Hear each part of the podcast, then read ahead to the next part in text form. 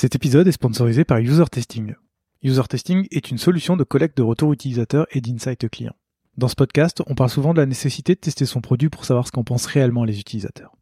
Avec User Testing, vous pourrez facilement recruter vos clients et des utilisateurs pour tester vos interfaces, que ce soit un site web, une application ou même des maquettes.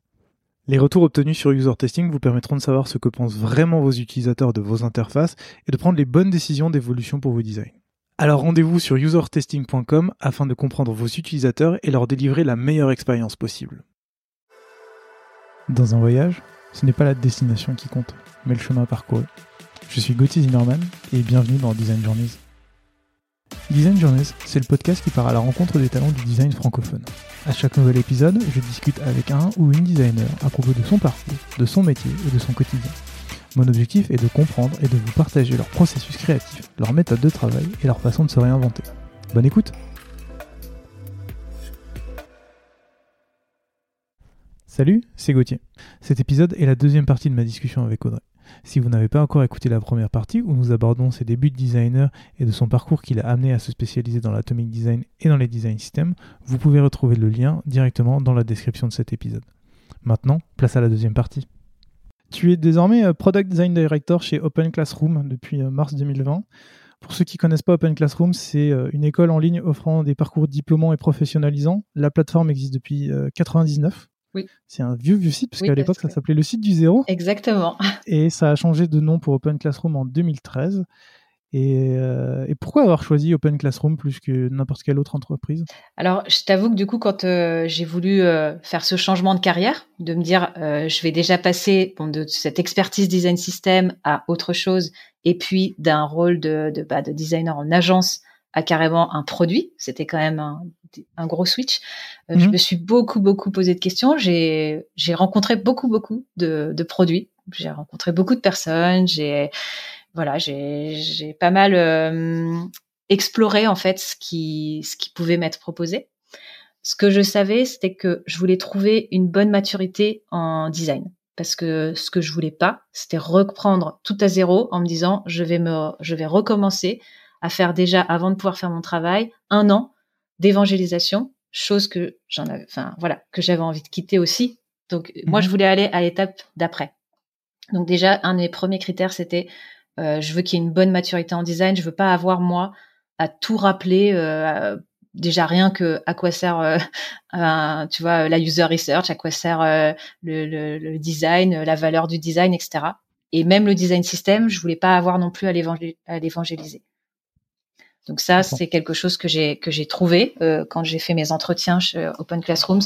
Euh, il se trouve que donc mon manager c'est le CTO et que euh, bah, il avait quand même déjà une, équipe avec cinq product designers, deux UX writers que lui gérait en direct et il cherchait la personne qui allait euh, du coup euh, manager cette équipe là. et voilà, quand je parlais avec lui, on était totalement alignés. Enfin, lui, il est totalement conscient de tout ce qui va toucher à à l'utilisateur. Et, et donc c'est ça moi qui qui m'a séduit. Euh, ensuite, il y avait ce qui était la deuxième chose qui était très importante pour moi, c'était euh, le, le, le, produit en lui-même. C'est-à-dire, euh, mhm. je pense que c'est la crise de la quarantaine qui arrive bientôt. C'est, mais on est un peu tous dans ce cas-là. C'est, on arrive à un moment dans notre carrière où on dit, ok, j'ai fait de l'agence, je travaillais pour des banques, je travaillais pour plein de choses, pour plein de choses.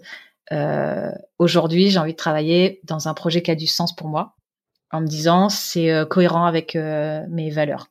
Donc il y a pas mal mmh. de, produits que j'ai refusés parce que c'était soit des choses justement, euh, pourtant moi en, bancaire j'avais acquis une sacrée expertise parce que j'ai travaillé vraiment pour énormément de banques. Mais encore une fois, j'avais, je me dis, j'avais pas envie de me reposer sur cette expertise-là. J'avais mmh. envie de tester autre chose. Euh, et donc là, encore une fois, bah là pour le coup, euh, sur la mission et le projet, là, je pense que il n'y avait pas photo, euh, éducation, euh, formation. Moi, j'ai toujours adoré former. J'ai toujours adoré moi apprendre mmh euh, des autres, et j'ai toujours adoré apprendre aux autres. Donc ça, il n'y avait pas de sujet là-dessus. C'était évident que c'était c'était en cohérence avec avec qui j'étais et avec ce que j'avais envie de faire. J'aurais pu trouver un truc, par exemple, aussi sur tout ce qui est euh, développement durable, récup, etc. Parce que c'est des choses aussi sur lesquelles je suis assez euh, assez sensible. Mhm. Mais voilà, là en tout cas le, le côté éducation me plaisait énormément. Euh, et puis voilà, après, ben, je pense que c'était mes deux gros critères. Super. avant qu'on parle un peu de, ton, de tes missions et de ce que tu fais aujourd'hui de ton équipe, est-ce que tu peux nous dire aujourd'hui combien vous êtes chez Open Classroom ou dans combien de pays vous opérez, combien vous avez de clients, combien vous avez de produits sur Open Classroom C'est plein de questions, je pourrais te les répéter après. Ouais.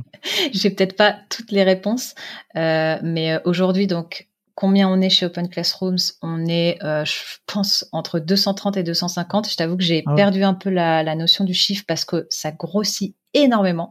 C'est-à-dire que ça, par contre, je m'y attendais pas forcément. Je suis arrivée dans une boîte, mais en gros, gros scaling.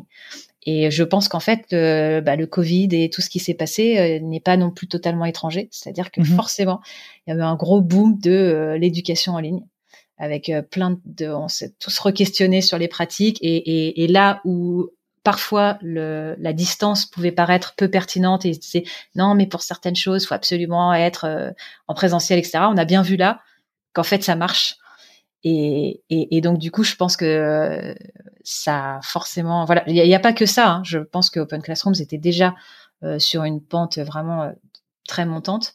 Mais là, euh, ah, ça a donné un gros coup de boost. Et donc là, du coup, on est vraiment euh, en, gros, gros scaling avec ce que ça apporte, c'est-à-dire de, choses passionnantes, mais aussi de, mmh. de, challenge, hein, de comment tu fais grossir autant euh, une, une, entreprise et donc moi, à mon, à mon échelle, une équipe. Mon équipe.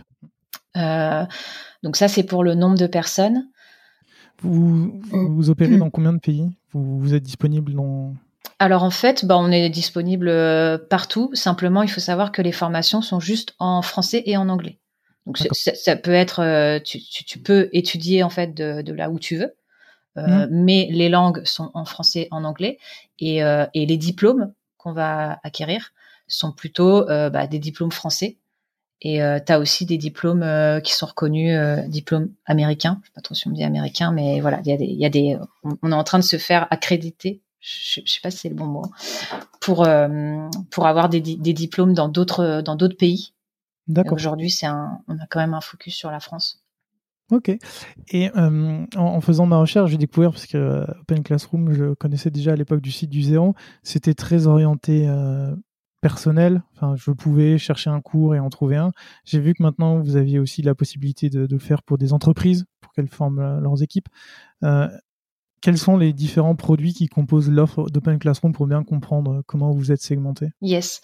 Donc effectivement, aujourd'hui, donc en fait à la base c'était des cours gratuits. C'est parti de ça avec le site du zéro et avec la volonté de Mathieu Nebra de, de rendre l'éducation accessible en mettant en ligne des cours pour que tout le monde puisse apprendre à coder notamment puisqu'il était parti de, de là. Euh, et puis effectivement, le, le, le business model a évolué ces dernières années. Et donc là, on se retrouve avec donc les cours gratuits, toujours évidemment.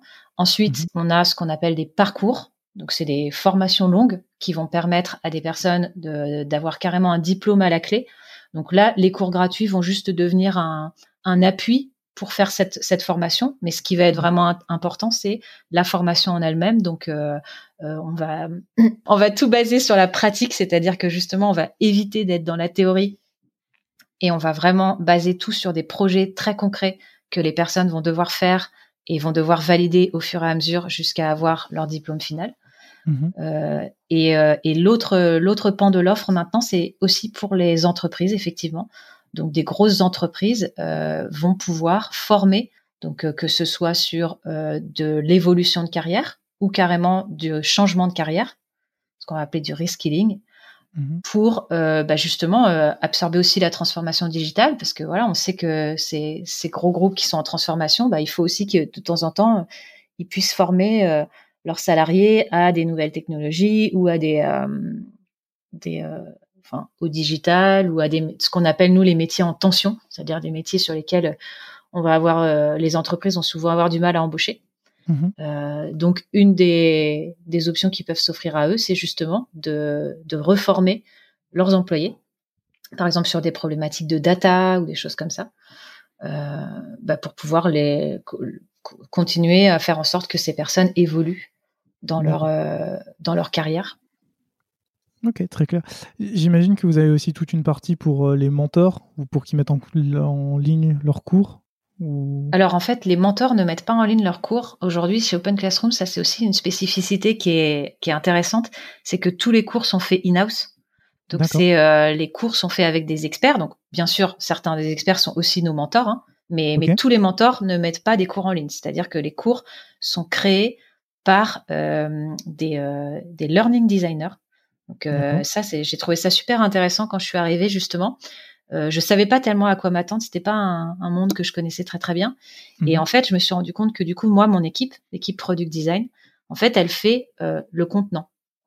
Elle fait, elle fait la, elle fait euh, l'interface qui va permettre aux utilisateurs pas de prendre rendez-vous avec un mentor, euh, de d'avoir euh, leur diplôme ensuite à la fin envoyé, de toutes les interactions qui vont être faites entre les étudiants, les mentors, la plateforme, etc. Et, et à côté de ça, on a une autre équipe qui s'appelle l'équipe Learning et qui, elle, design les cours. Ça, c'est super intéressant. Ils nous ont fait justement une présentation de leur process de design euh, aujourd'hui, comment ils mettent en place un cours avec les experts, comment ils, cherchent les bons projets pour acquérir les bonnes compétences euh, euh, nécessaires à ce métier, etc. Donc ça, c'est super passionnant. Et ce qui est encore plus passionnant, c'est qu'aujourd'hui, on est en train de faire des, des, des ponts entre nos équipes Mmh Parce que eux, ce qu'ils aimeraient, c'est tourner encore plus euh, le, la, la, conception de cours euh, d'une manière euh, user-centrique.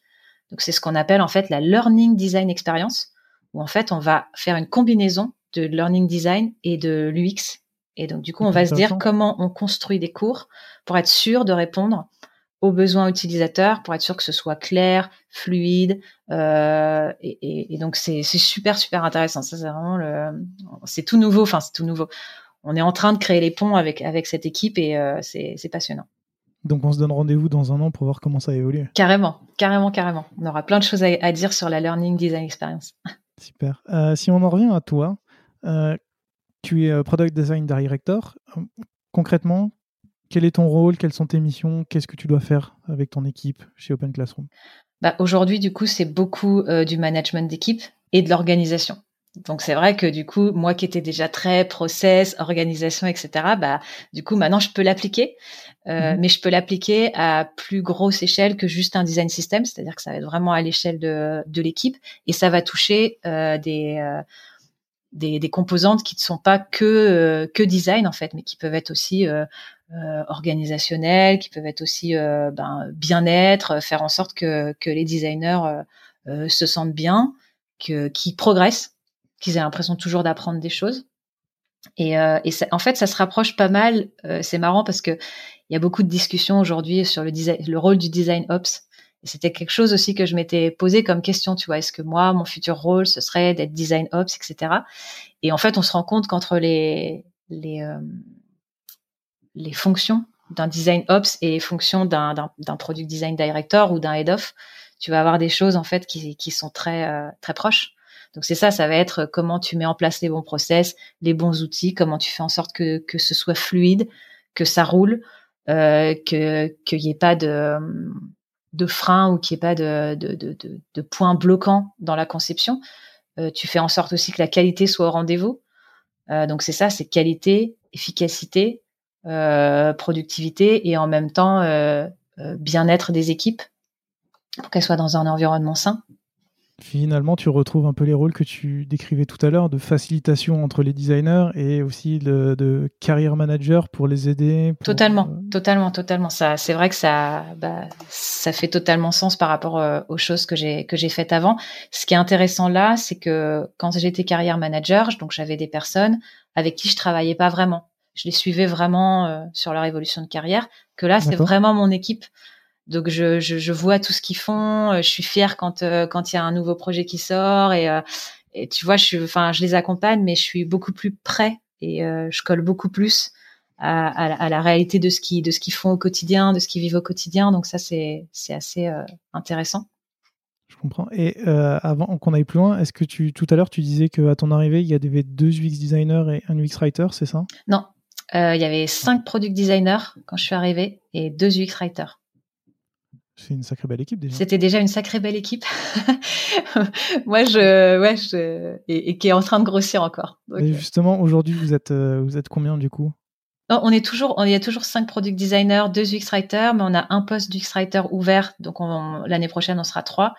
Et on va, j'ai un nouveau product designer qui arrive en janvier et mhm. encore un poste ouvert en product design euh, spécialisé en interaction design. J'ai vu tout ça et du coup j'ai plein de questions à te poser là-dessus parce que je trouve que ton équipe elle est composée d'une façon très différente d'autres équipes. Je m'explique. Il y a des product designers, jusque-là tout va bien. Il y a deux UX writers et vous en recrutez une troisième. Enfin un ou une troisième, pardon. Euh, c'est très peu commun d'avoir autant d'UX writers pour aussi peu de product designers. Je sais. Euh, c'est une chance. J'arrête pas de le dire à tout le monde. Et ça, du coup, c'était déjà la composition. Là, je vais rendre à Romain ce qui est à Romain, c'est-à-dire que c'était déjà la composition quand je suis arrivée, euh, puisque lui avait déjà lancé ces embauches-là. Et en fait, elles mhm. sont arrivées quasiment en même temps que moi, les deux UX writers. Euh, et donc ça, pour moi, c'est signe de maturité aussi de l'équipe. Ça veut dire qu'ils sont déjà arrivés à un moment où ils se disent, OK, on sait qu'on a besoin du X-Writer. Euh, et aujourd'hui, elles sont, euh, elles ont énormément de choses à faire. dans le sens ah justement, j'aimerais bien comprendre parce qu'on en parlait avec avec Sophie et avec euh, Camille dans, différents podcasts sur le X-Writing. Et dans les équipes où elles se sont trouvées, elles étaient euh, donc soit très seules, soit euh, ça se mettait en place petit à petit. Et là, j'aimerais bien comprendre comment ça se fait qu'il y ait autant du X-Writer, donc autant, bah, deux et bientôt trois, dans votre équipe. Et ben ça justement, c'est qu'en fait, il y avait déjà eu un, donc ça c'était avant que j'arrive, mais il y avait déjà eu un test d'embauche du X-Writer avant. Euh, peut-être un an avant. Euh, et la personne était seule et ça s'était pas bien passé. Et, euh, et, en fait, ça a été un peu un, un premier échec d'embauche du X-Writer où en fait, ben, le, je pense que le scope était pas bien défini et c'était très très difficile pour cette personne de s'intégrer, de comprendre à quel moment du process elles étaient arrivées, etc. Elle, elle devait arriver. Et là, le fait qu'aujourd'hui elles soient deux, euh, et ben ça les ça les aide vachement déjà à construire ensemble les process. Moi, j'essaie de les accompagner aussi là-dessus. Il y a il y a il y a tout à construire. Euh, ce qui est bien, c'est que tout le monde est persuadé de la valeur d'avoir mhm. d'avoir des UX writers. Par contre, euh, pour dire euh, ouais, mais du coup, c'est quoi leur scope, sur quoi elles interviennent, euh, est-ce qu'elles doivent intervenir sur tous les projets des squads ou pas, euh, à quel moment du projet elles doivent intervenir en fonction du type de projet, ça tout est à construire. Et le fait qu'elles soient deux, euh, c'est quand même, euh, je pense, à la fois plus motivant pour elles. Euh, mhm. et, ce qu'il faut savoir aussi, c'est que, c'est vrai que j'en ai pas parlé, mais on a une UX writer francophone et une UX writer anglophone. Donc, donc, donc c'est aussi pour ça qu'elles sont deux. C'est pour avoir une French native et une English native. elles, elles, parlent toutes les deux. voilà, la French native parle un peu anglais, l'English native parle français. mais n'empêche que du coup, elles, elles, sont très complémentaires au moins déjà sur la langue. Euh, et donc oui, c'est vrai que c'est peu commun. Et moi, j'ai trouvé ça aussi euh, très intéressant d'arriver dans une équipe comme ça. Euh, et l'autre chose que j'ai trouvé très intéressante quand je suis arrivée dans l'équipe, c'est que je me suis rendu compte qu'en fait, avant, ils avaient des rôles UX/UI séparés. Et très peu de temps avant que j'arrive, ils sont passés au rôle de product designer, où on se dit, ouais, mais du coup, je dois faire ma feature, de A à Z, etc.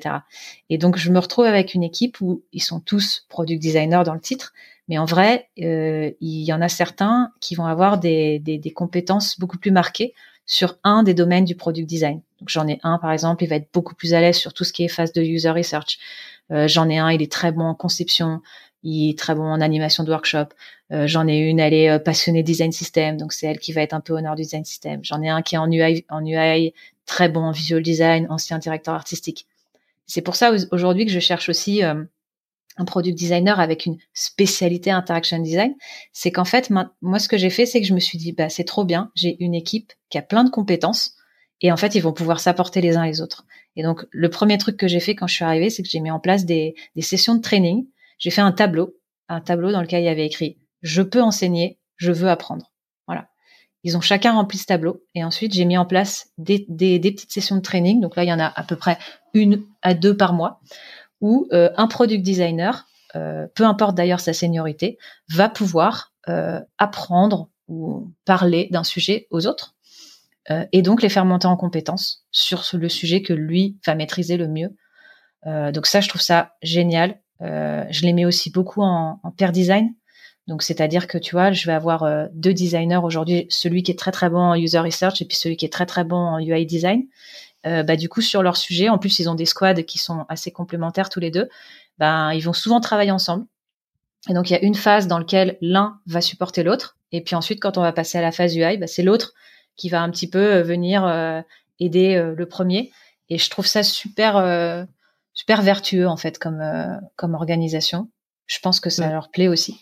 Ça se matérialise comment? Est-ce qu'ils sont l'un à côté de l'autre à designer en même temps, faire de la recherche en même temps, ou c'est plus un qui va faire de la recherche et après qui va qui va donner ça au, UI designer non, bah non justement, ça c'est ce qu'on veut éviter parce que le problème c'est que si tu fais ça, bah tu repars dans euh, du coup tu as euh, celui qui va faire euh, l'UX et puis après il va filer à l'autre qui va faire l'UI. Donc non, en fait, chacun est honneur de sa de sa feature dans sa squad.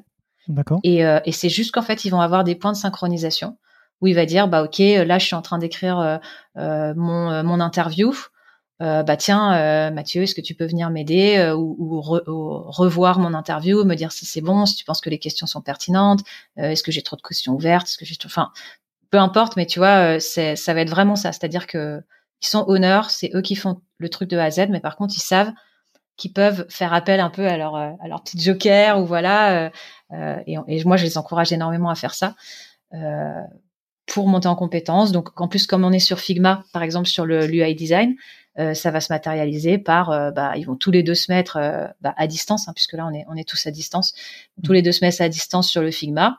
Et puis voilà, celui qui est un, peu plus bon en UI ou en visual, il va challenger, il va dire mais là est-ce que tu as essayé de faire comme ci, est-ce que tu as essayé de faire comme ça? Ils vont passer une heure, une heure ou deux en fonction du besoin à faire le truc ensemble quoi. D'accord, c'est très intéressant de voir qu'en fait, tu as des profils qui sont très, euh, très hétérogènes et que tu essayes de tous les faire monter en compétence justement sur, euh, sur les parties où ils sont pas. Bah ouais, parce qu'après, voilà, si je voyais que ça les intéressait pas et qu'il y en a un qui me dit, mais moi en fait, j'en ai rien à faire de ça, mais aujourd'hui, non, ils ont tous l'envie.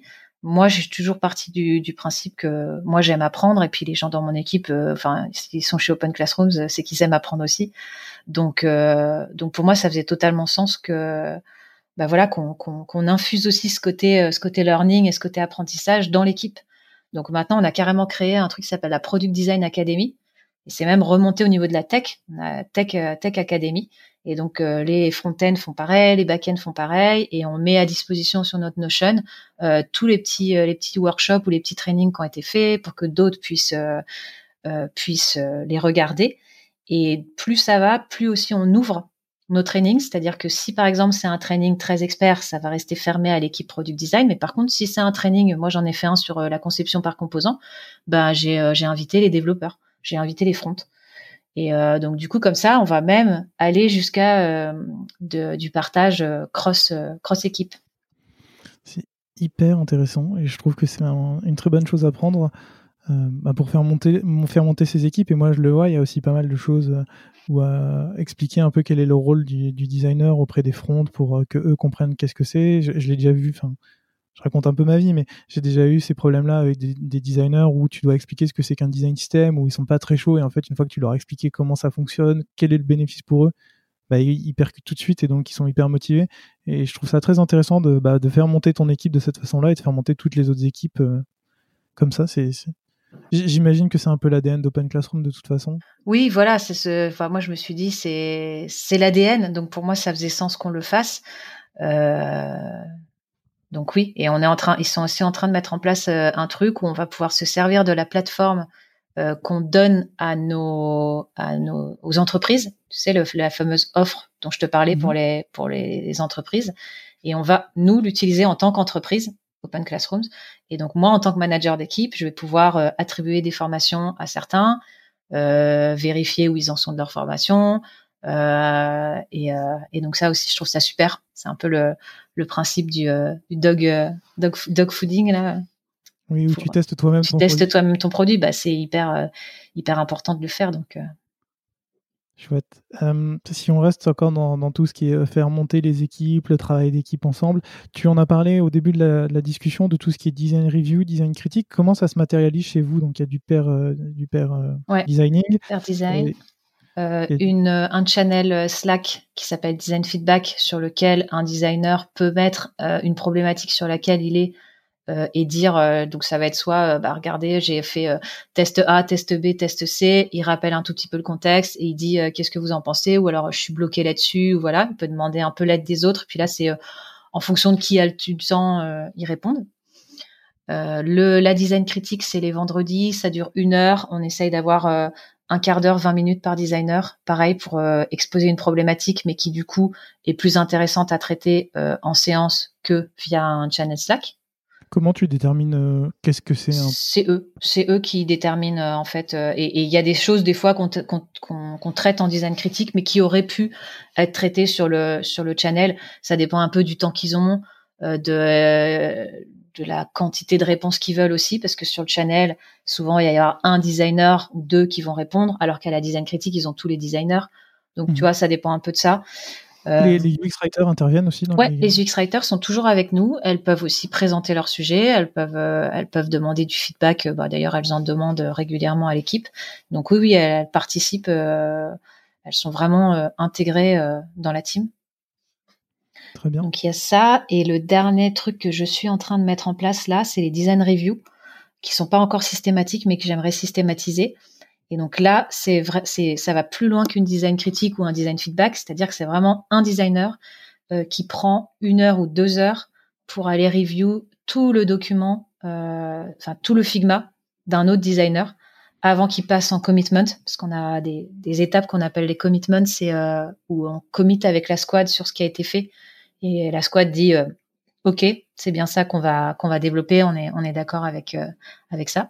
Donc avant le commitment, euh, là maintenant on va mettre en place un, un, process pour que chaque designer puisse avoir une review d'un autre, euh, mais pas juste je t'ai donné mon avis sur deux écrans. Vraiment, je suis repassé sur l'ensemble de ton flow, je suis passé sur l'ensemble de tes écrans, et puis le, le avoir un, un, deuxième regard, pouvoir un peu challenger. Est-ce que tu as bien pensé au responsive Est-ce que tu as bien pensé à ci? Est-ce que tu as bien pensé à ça? Euh, une, vraie review, un peu comme peuvent le faire les développeurs au moment de mettre en ligne leur, euh, leur code, où ils se font review l'intégralité du code et qu'ils se font tout questionner, remettre en question si besoin. Bah totalement. Et en fait, c'est ça qui est assez intéressant, c'est que du coup, comme je fais partie de l'équipe tech, euh, ça, je sais pas si je l'ai déjà dit. Ouais, tu t'as dit que le CTO était, était ton responsable. Ouais, mais c'est, c'est, moi, ça m'a, ça m'a interpellé au départ. Quand je suis arrivée et que je me suis dit, mais en fait, moi, je suis rattachée à la tech et il y a une autre équipe produit dans laquelle il n'y a pas le product design. J'ai trouvé, mais même si on, fait partie quand même euh, tout en haut, euh, on a le même manager tous, mais euh, nous on est quand même rattaché à l'équipe tech, donc avec les bacs, les fronts et la QA. Et donc j'ai trouvé ça original, comme tu dis, parce que moi j'avais jamais vu ça.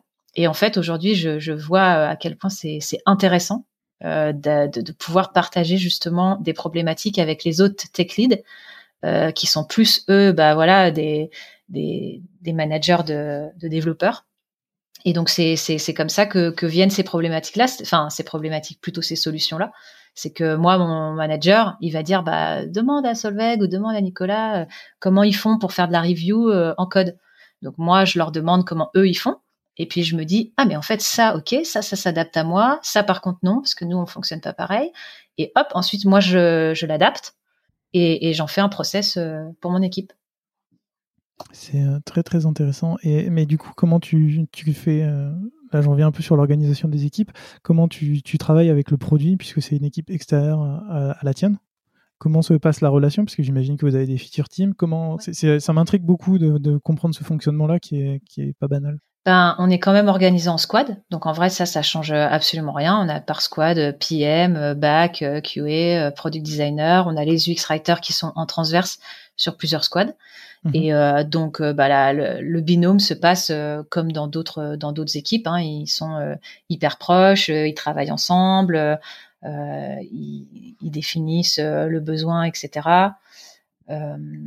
donc, ouais, ça, ça pose pas vraiment de souci en fait. J'ai envie de dire, de toute façon, il faut faire le pont et avec les PM et avec les développeurs. Forcément, le fait de faire partie de la même équipe facilite un peu le côté dev il y a un peu plus de travail pour faire de la, bonne synchronisation avec le côté PM. Mais de toute façon, dans un cas comme dans l'autre, il faut faire le pont avec les deux. Bien sûr. Euh, et puis, et puis au-dessus, comme je te disais, euh, on a, euh, on a une personne qui est manager à la fois de l'équipe produit avec les PM, de toute la tech et de toute l'équipe learning. Toute l'équipe qui construit, qui, fait vraiment le contenu des cours. Et donc là, c'est hyper intéressant parce que là, là, c'est là où ça nous rassemble tous, où on fait certaines réunions tous ensemble où moi je peux faire les ponts avec les autres équipes. Donc, euh, donc ça marche plutôt bien. Ça marche. Si on en revient à ton équipe, euh, tu as vraiment parlé de tout ce qui est les faire monter en compétences, comment ils se challengent entre eux, comment ils se font évoluer, qui est hyper intéressant. En préparant cette émission, quand on avait discuté, tu m'avais dit que chez Open Classroom, tous les salaires sont indexés sur une grille qui est la même pour tous les salariés. Ouais. Et que en arrivant, tu as dû faire cette grille pour les designers. J'aimerais bien comprendre comment bah, justement tu fais une grille pour expliquer euh, bah, ce que c'est qu'un bon designer, quelles sont les compétences que doit avoir un designer, comment tu mesures ça, parce que c'est plutôt Ouais, ça c'était hyper hyper intéressant. Ça ça m'a pris pas mal pas mal de temps et je pense que c'est pas encore fini. Je vais encore la retravailler fin d'année. Je vais encore la retravailler l'année prochaine, c'est sûr. Ça va évoluer. Euh, ce qui était super intéressant, c'est qu'en fait, bah comme euh, Open Classrooms, le cœur de métier, c'est de construire des cours. Ils ont mmh déjà un framework euh, sur comment en fait on détermine des compétences pour un métier. Ça, c'est quelque chose que eux ils font tous les jours. Donc moi, je me suis appuyée sur euh, bah, sur la façon dont ils l'avaient déjà fait. Euh, pour d'autres d'autres métiers. Et, euh, et, en fait, il y a un process qui est assez intéressant que j'ai fait pour le l'UX writing, parce que pour le product design, ils avaient quand même déjà bien commencé. J'ai surtout euh, amélioré, mais mais pour l'UX writing, je partais vraiment de zéro. Et donc en fait, le process, c'est que c'est la première chose, c'est tu envoies un questionnaire à donc à mes UX writers, mais je l'ai aussi envoyé à des UX writers externes, euh, et tu leur demandes quelles sont pour eux les euh, 5, 6 compétences clés euh, euh, d'un UX writer, et puis euh, les, les soft skills aussi, je crois, et les outils à les outils méthodes à maîtriser. Et ensuite, tu prends les résultats de ce questionnaire, et je les ai mis dans un outil qui s'appelle Optimal Workshop, qui sert à faire du card sorting. Et donc j'ai pris les, les, les, choses qui étaient qui étaient le plus souvent remontées et ensuite, j'ai fait faire un, petit atelier, euh, pareil encore aux UX writers, pour que, euh, et même aux product designers devaient le faire aussi, euh, pour essayer de recatégoriser ces micro-compétences en plus macro-compétences. Et donc, ça nous a donné une grille, une grille de compétences dans laquelle on a pu remettre tout ça un peu plus au propre. et donc, tu vois, par exemple, sur le product design, on est venu sur des gros blocs de compétences comme la user research, l'UX design, l'UI design, le prototyping. Euh, et ensuite, euh, bah, pour chacun de ces gros blocs, on met en dessous un niveau de, enfin c'est même pas de la micro compétence parce que ça reste encore des assez grandes sections où on se dit bah voilà est-ce qu'il est capable de mapper un flow, de faire les user scénarios, est-ce qu'il est capable de déterminer quel type de recherche pour quel type de d'output, euh, et donc voilà, donc moi j'ai un, gros tableau comme ça. J'aimerais euh, un jour le, diffuser, faire peut-être un article dessus, mais j'attends que ce soit que ce soit un peu plus euh, un peu plus solide, surtout sur l'X writing où c'est encore un peu jeune. Mais en tout mhm. cas, voilà, ils ont chacun chacun ce tableau-là, et puis ensuite ils doivent chacun s'évaluer sur les différents critères en disant est-ce qu'ils estiment qu'ils sont skilled, unskilled, donc unskilled, semi-skilled, skilled ou highly skilled. Mhm. Et euh, autre chose que, je leur ai fait faire, qui était super intéressant, qu'ils ont, beaucoup aimé, c'est qu'ensuite je leur ai fait faire des workshops en binôme. Donc je leur ai fait remplir ce tableau-là eux tout seuls. Et ensuite je leur ai fait faire des workshops en binôme où ils devaient placer l'autre qui était avec eux. Donc euh, voilà, ils étaient deux et ils devaient dire, euh, ils devaient, ils avaient le petit tableau, ils devaient dire, bah moi je pense que lui, il se situe ici sur l'échelle pour cette compétence-là. Je l'ai fait par gros blocs de compétences, hein. user research, UX design, UI design. Mhm. Et, euh, et, ensuite, on a agrégé et ça nous a donné un tableau où on a du coup euh, bah, tous les niveaux de chaque product designer en disant bah voilà, on sait que lui, euh, il est vraiment euh, highly skilled là-dessus. Lui, par contre, il est semi-skilled. Voilà ce qu'il a besoin de travailler euh, pour atteindre les niveaux des autres. Ça leur permet de eux de se comparer les uns aux autres. et puis évidemment, bah, tout ce travail-là, ça aide ensuite à, à définir euh, les grilles de salaire. Euh, mais bon, moi, quand je suis arrivée, ils avaient déjà, ils étaient déjà placés sur la grille. Donc c'est juste, euh, moi, j'ai vérifié qu'elle était cohérente par rapport au marché. Euh, et que et là par rapport à la, à la fin d'année ben, on va voir est-ce qu'il y a des ajustements à faire en fonction des nouveaux arrivés en fonction de, de aussi des progrès hein, des uns et des autres mmh mais c'est vrai que c'est un, un, sacré travail on entend toujours parler des, transparences des salaires et des grilles transparentes et je pensais pas que pour les managers c'était un tel euh, ben pas casse-tête mais je veux dire euh, ouais ça veut dire qu'en fait faut pouvoir tout justifier faut rentrer vraiment dans, la compétence fine. Qu'est-ce que ça veut dire de maîtriser tel truc? Euh, pourquoi un tel est, plus en avance qu'un autre? L'importance aussi des soft skills parce que tu vas avoir des personnes qui donc pour ceux qui qui savent pas tu as vraiment les hard skills c'est les compétences techniques Et puis les soft skills, c'est les compétences plutôt comportementales. ça peut être, tu vois, la créativité, la capacité à communiquer, toutes ces choses-là. Le, le, fait de manager bien ton temps. donc tous, toutes ces, enfin, c'est vraiment la combinaison des deux qui fait que quelqu'un va être plus senior qu'un autre. Tu vas peut-être en mmh. avoir un qui en hard skill va être un peu en dessous, mais en fait en soft skills qui, qui sont très très importantes aussi, il va être beaucoup plus euh, dans le comment dire euh, ça va être plus fluide, euh, il va être beaucoup plus, il va pouvoir gérer les stakeholders de façon plus posée, avec plus de seniorité. Donc, enfin, c'est intéressant, c'est intéressant, mais c'est pas pas facile comme exercice je, l'ai fait aussi. C'est très très compliqué de déterminer euh, un peu sur quoi tu dois être bon ou pas et, comment comment le matérialiser. Mais j'imagine en plus que ces, ces grilles t'aident toi pour euh, définir les profils que tu, que tu souhaites recruter par la suite pour savoir où vous voulez aller? Oui, c'est ça qui nous a qui nous a permis d'ailleurs de voir qu'en en prototyping et tout ce tout ce qui était vraiment euh, interaction design et penser le, le, design de manière un peu plus dynamique interactive, plus dynamique, bah, c'était quelque chose dans lequel on avait peut-être euh, un petit trou dans la raquette sur l'équipe. Donc c'est effectivement ce qui a motivé le nouveau recrutement.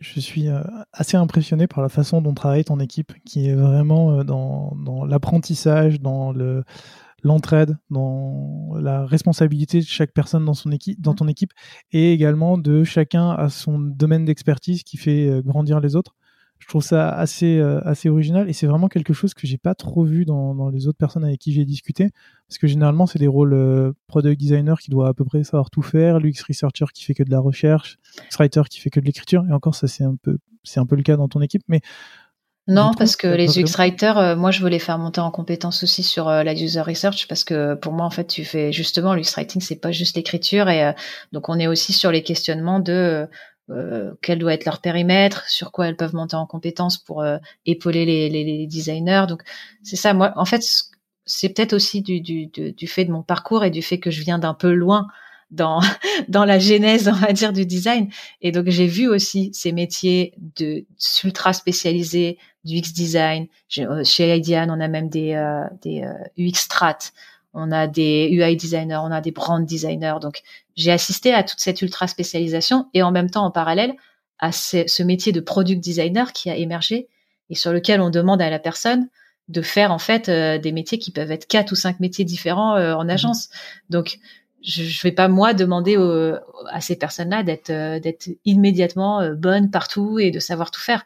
Et je sais très bien qu'il y a des appétences et pour moi, il faut il faut le prendre en compte Mmh avant qu'on termine, parce que j'ai déjà, je t'ai déjà pris pas mal de temps, euh, j'ai l'impression que l'UX Writing, ça devient quelque chose qui est de, plus en, de, plus en, plus important. On en parlait tout à l'heure.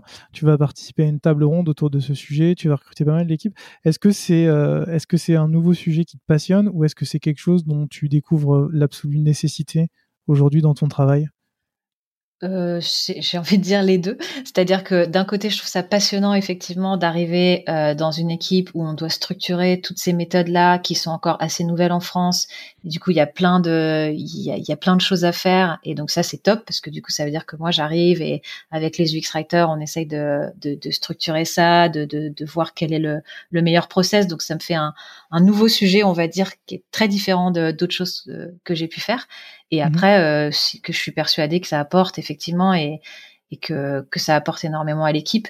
En fait, moi, je crois beaucoup à la complémentarité des profils. Donc, j'ai envie de te dire, voilà, quand je me dis que j'ai des personnes qui sont plus sensibles aux mots et d'autres qui sont plus sensibles au visuel et d'autres qui sont plus sensibles à, à l'humain tout simplement et à, et à ces problématiques, et eh ben je me dis là, ok, j'ai une super équipe et en fait, c'est en travaillant ensemble qu'ils vont nous faire un super produit en fait. Euh, tu vois, j'ai tendance à pas essayer de mettre trop les gens vraiment dans des, mmh. dans des cases, mais plus à, à comprendre en fait leurs forces. Et en, me disant, euh, un, un, designer peut aussi très bien avoir des forces en, ou aimer euh, écrire, euh, être capable de, de, de, de, de faire des, des super, euh, de la super microcopie ou, ou autre. Et, et donc ouais, c'est ça en fait qui, à mon avis, moi, en tant mon rôle en tant que responsable d'équipe, c'est vraiment ça, c'est de repérer euh, quelles sont les forces et les envies de chacun. Euh, pour que ça, ça crée euh, un, un, produit de qualité à la fin. Mais j'ai vraiment l'impression en fait que c'est ce qui ressort de notre discussion sur, sur ton rôle chez Open Classroom, qui est de faire monter tout le monde, de, de faire progresser les gens et, de les aider en mettant du process. parce que ça, c'est ce que j'aime. c'est ce que ah, j'ai toujours, j'ai toujours travaillé comme ça. Et chez IDN, je poussais déjà énormément pour, euh, pour, euh, et puis parce que moi, j'aime apprendre. Donc, j'adore, en fait, quand mes équipes, elles font des workshops et moi, je suis présente et moi, j'apprends des nouveaux trucs.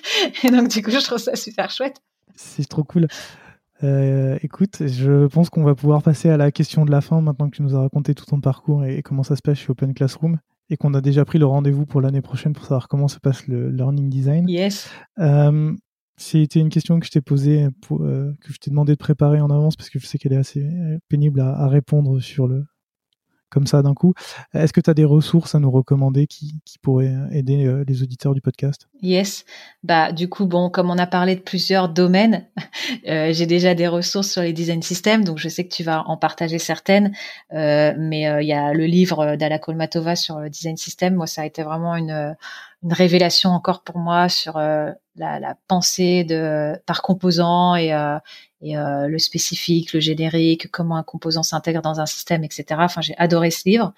Euh, les, les, autres ressources, c'est tous les, articles de Nathan Curtis. je veux dire, en fait, si les personnes savent lire en anglais, il vaut mieux qu'ils aillent voir les, articles de Nathan Curtis que les miens. Et par contre, s'ils préfèrent le français, bah, ils peuvent aller voir les miens.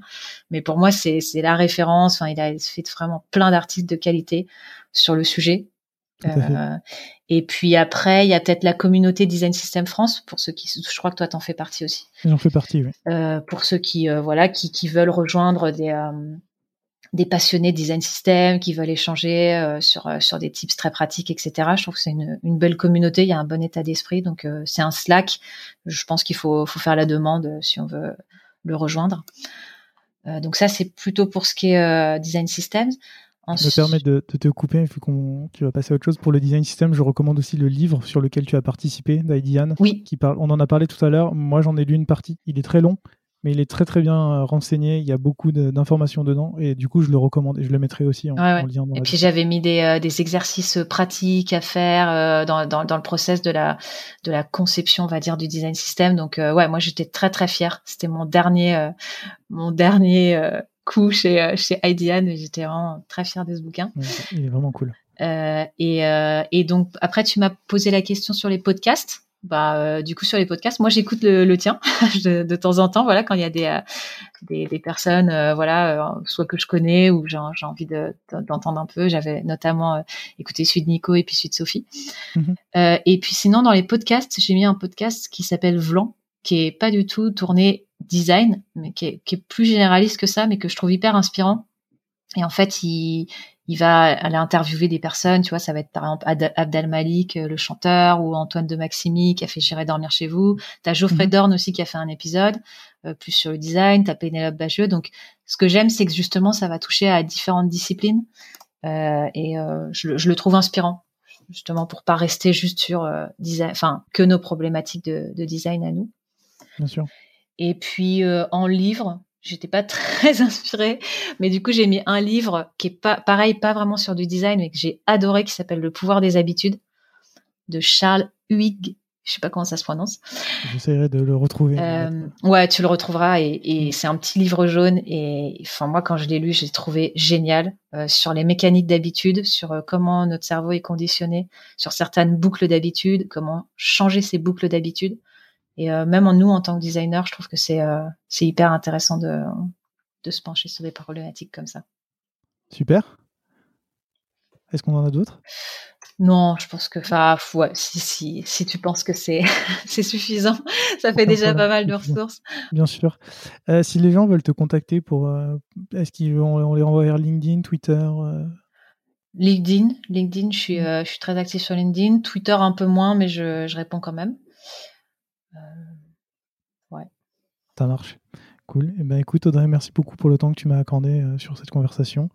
Et puis, euh, à très bientôt. Bah, merci. À bientôt. Salut. Merci d'avoir écouté cet épisode jusqu'au bout. Si vous l'avez aimé, n'hésitez surtout pas à vous abonner sur votre application de podcast préférée. Vous pouvez aussi mettre 5 étoiles sur Apple Podcast, c'est ce qui m'aide le plus à faire découvrir l'émission. À très bientôt.